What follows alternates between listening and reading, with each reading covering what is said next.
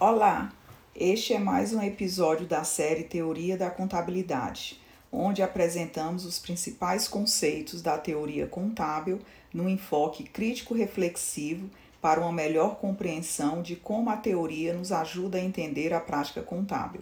Esta série tem como um dos objetivos desenvolver sua capacidade de aprender a aprender.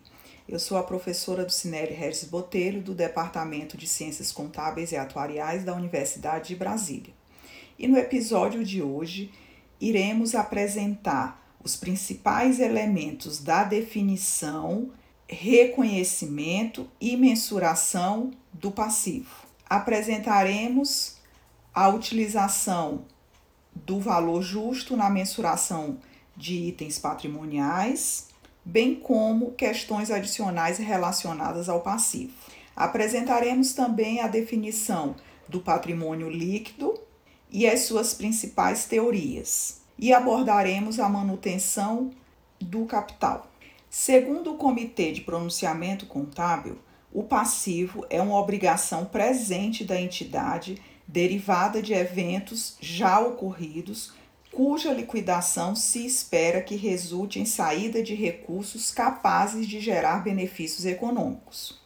Esta definição é a mesma adotada pelo IASP. Portanto, na definição de passivo, três aspectos devem ser levados em consideração: a obrigação atual, resultados de eventos passados e a liquidação resultará num desembolso, podendo ser feito de várias formas, como, por exemplo, pagamento em dinheiro, transferência de outros ativos, prestação de serviços, substituição de uma obrigação por outra, perda do direito do credor, entre outras formas. Destaca-se que a definição de passivo é não legalista, pois um passivo pode estar ou não associado a um contrato, apesar de alguns passivos serem originados de contratos assinados, como por exemplo empréstimos. Entretanto, esta não é uma condição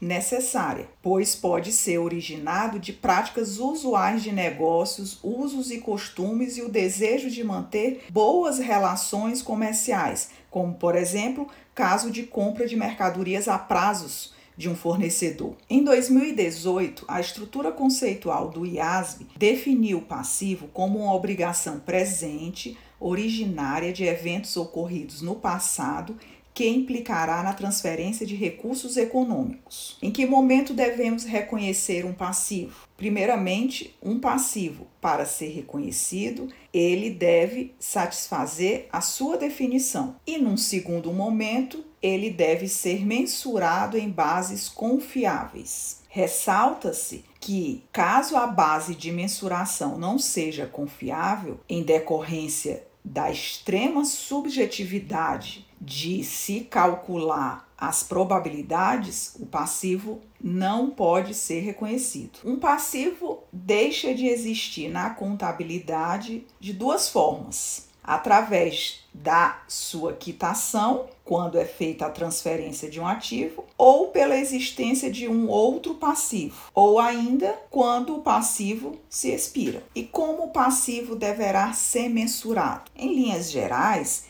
ele deveria ser mensurado pelo seu valor de quitação. Entretanto, devido à perda de valor do dinheiro no tempo, considera-se que o passivo deva ser mensurado pelo seu valor presente ou fluxo de caixa futuro descontado. Na prática, o passivo é mensurado pelo seu valor de face, por três razões principais. A primeira é que muitos passivos têm a sua data de liquidação próxima à data de encerramento do exercício social. A segunda razão é a dificuldade neste processo de mensuração, referente ao cálculo da taxa de desconto que deve ser utilizada, bem como a data certa de liquidação. O terceiro motivo está associado ao conservadorismo, pois ao se adotar o valor presente, muitas obrigações apresentadas no balanço teriam seus valores a menor comparativamente caso se utilizasse o valor de face. Devido às incertezas sobre a existência da obrigação, alguns passivos são de difíceis mensuração, pois é necessário saber o valor para encerrá-lo e quando isto ocorrerá. Em relação à incerteza do passivo, ou seja, qual o valor que deve ser mensurado, uma obrigação pode ser classificada em quatro categorias. A primeira é o passivo é conhecido e o seu montante também. Um exemplo simples é em caso de compras a prazos, em que você conhece qual é a obrigação, no caso, fornecedor, e já sabe o montante a ser considerado. A segunda categoria é o passivo é conhecido, mas seu montante não. Um exemplo típico seria o 13 terceiro salário. A empresa reconhece a obrigação, entretanto, desconhece o seu valor, apenas conhece o valor da estimativa. Uma terceira categoria é a existência do passivo não é certa,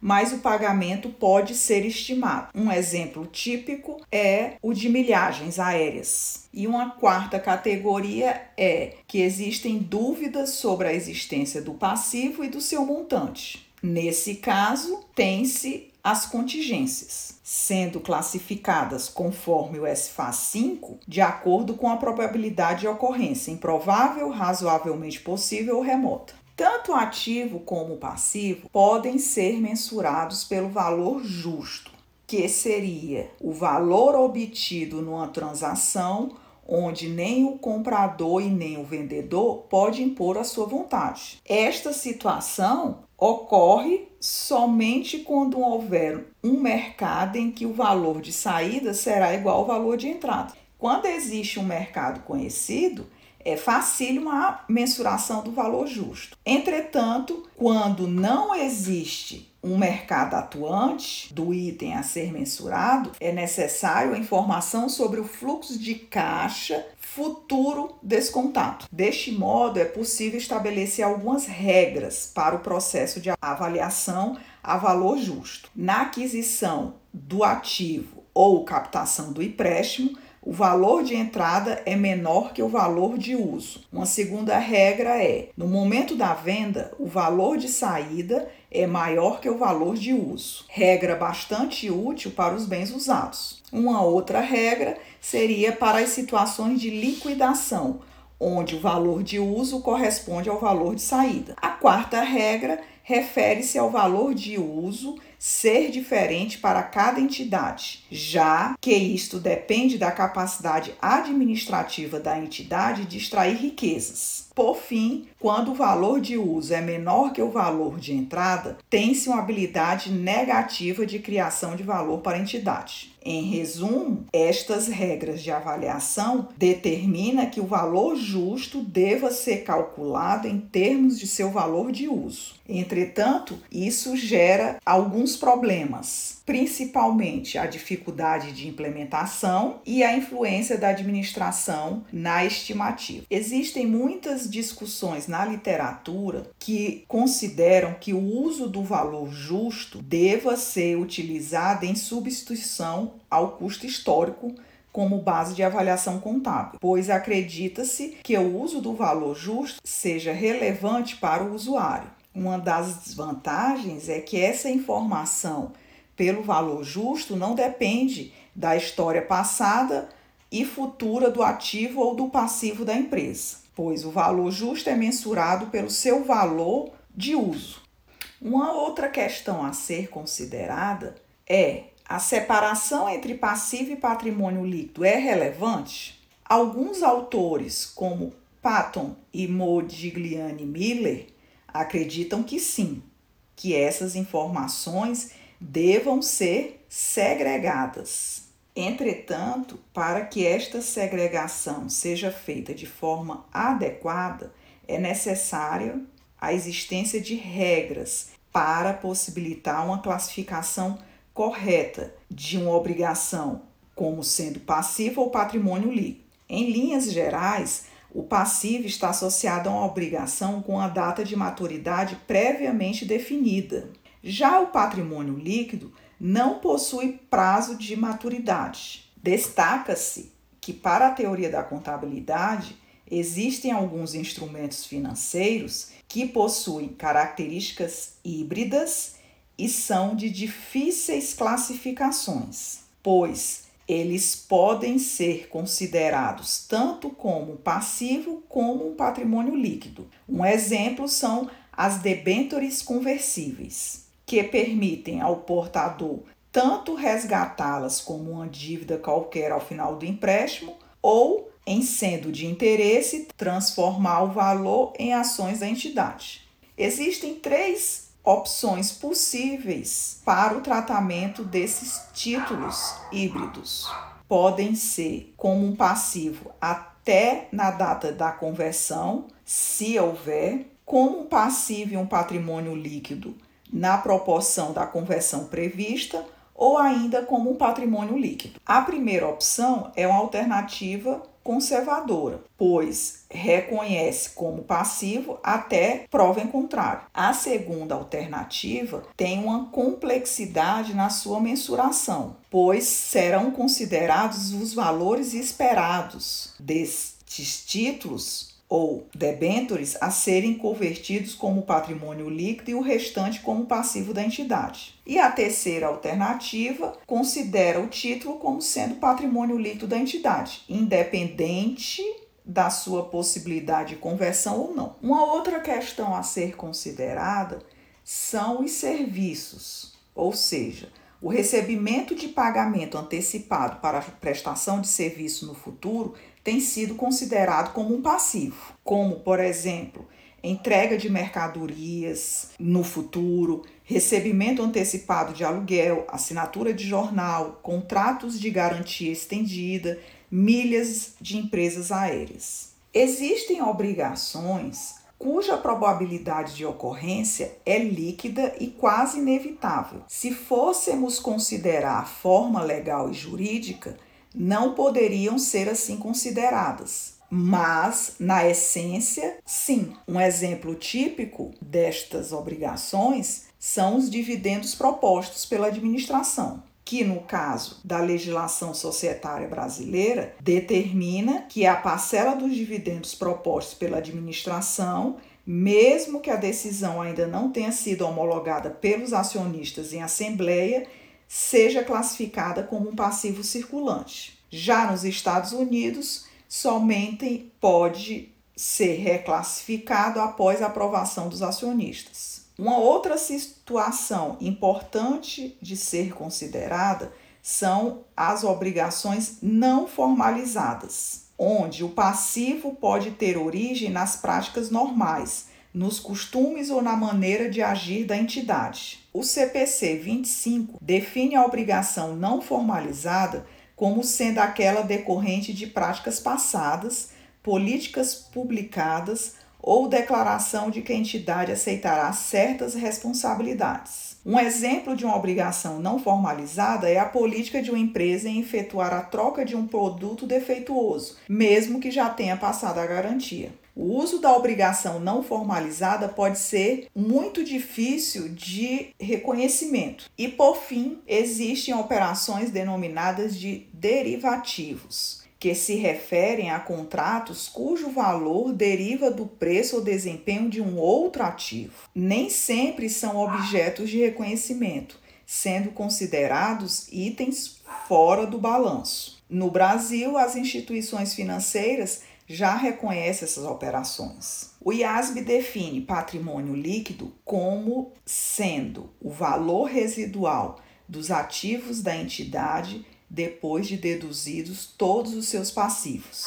E a estrutura conceitual do CPC também segue esta mesma definição. Destaca-se que esta definição é muito mais uma expressão algébrica do que uma definição propriamente dita, pois depende da definição de ativo e passivo e a mensuração e reconhecimento do PL também estão condicionados ao ativo e passivo. Então, se um determinado item não se enquadrar na definição de passivo, teremos que, por exclusão, considerá-lo como parte do patrimônio líquido. Em outras palavras, analisando sob a ótica de origem de recursos, ou é próprio, patrimônio líquido, ou não é próprio, passivo de terceiros. A manutenção do capital é um aspecto super relevante na discussão sobre o patrimônio líquido, pois podem ser adotados dois conceitos de capital por uma entidade: o capital físico e o capital financeiro. O capital financeiro se refere ao recurso monetário que foi investido na entidade.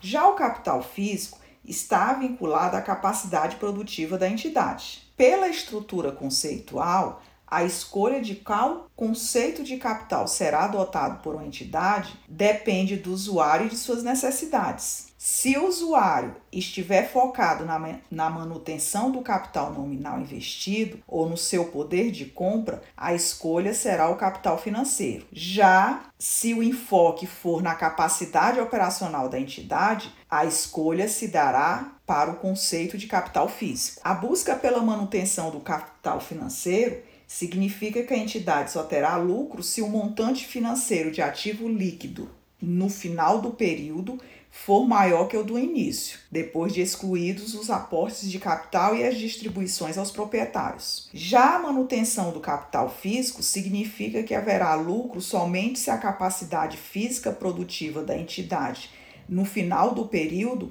for maior que a capacidade do início também depois de excluído as distribuições e aportes de capital. Finalmente, apresentaremos as teorias do patrimônio líquido. Estas teorias influenciam sobremaneira os procedimentos contábeis, sendo uma referência para a apresentação das demonstrações financeiras. Pois cada teoria interpreta a posição econômica de uma entidade de uma maneira diferente, interferindo na sua evidenciação. As duas principais teorias do PL enfocadas na contabilidade são a teoria do proprietário e a teoria da entidade. A teoria do proprietário é predominantemente influenciada pela figura do proprietário, onde os donos exercem uma grande influência sobre a contabilidade. No entanto, à medida que o número de usuários aumenta, torna-se questionável este predomínio dos proprietários influenciando a contabilidade.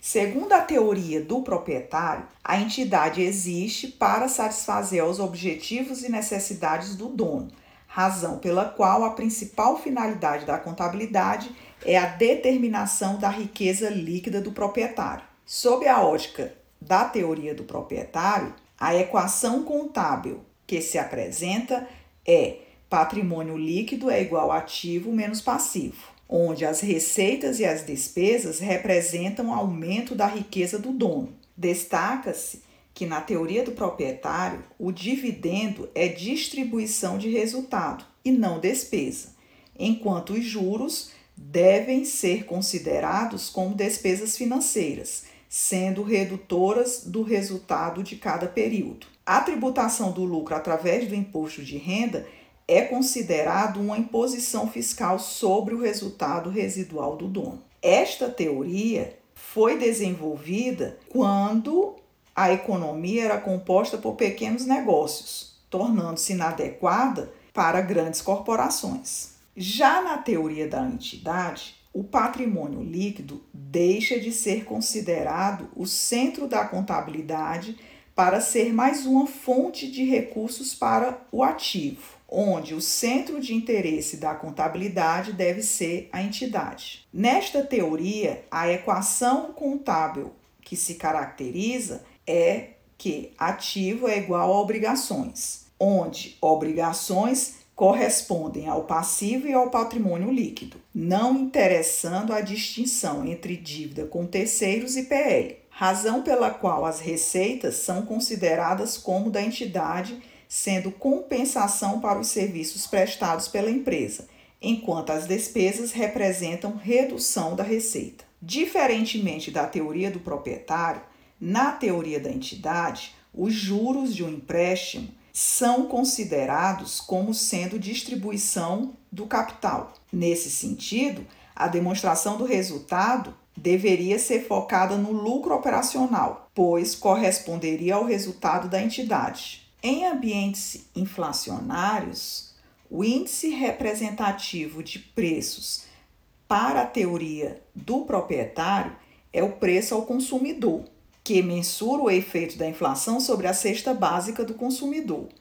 Já para a teoria da entidade, importa mensurar o efeito da variação de preço sobre a riqueza da entidade. Por isso é utilizado o índice geral de preços ou do setor. Além das teorias do proprietário e da entidade, quatro outras teorias são destacadas: as teorias do fundo, do comandante, do empreendimento e a residual. Na teoria do fundo, a base da contabilidade deixa de ser o proprietário ou a entidade para considerar um grupo de ativos e suas obrigações relacionadas. Esta teoria é centrada no ativo, uma vez que está focada na gestão e no uso apropriado dos ativos. Portanto, um fundo é considerado um grupo homogêneo dentro de uma organização que possui obrigações específicas. Por sua vez, estas obrigações podem ser com terceiros, passivo ou com capital próprio. É bastante utilizado em setores governamentais e entidades sem fins lucrativos.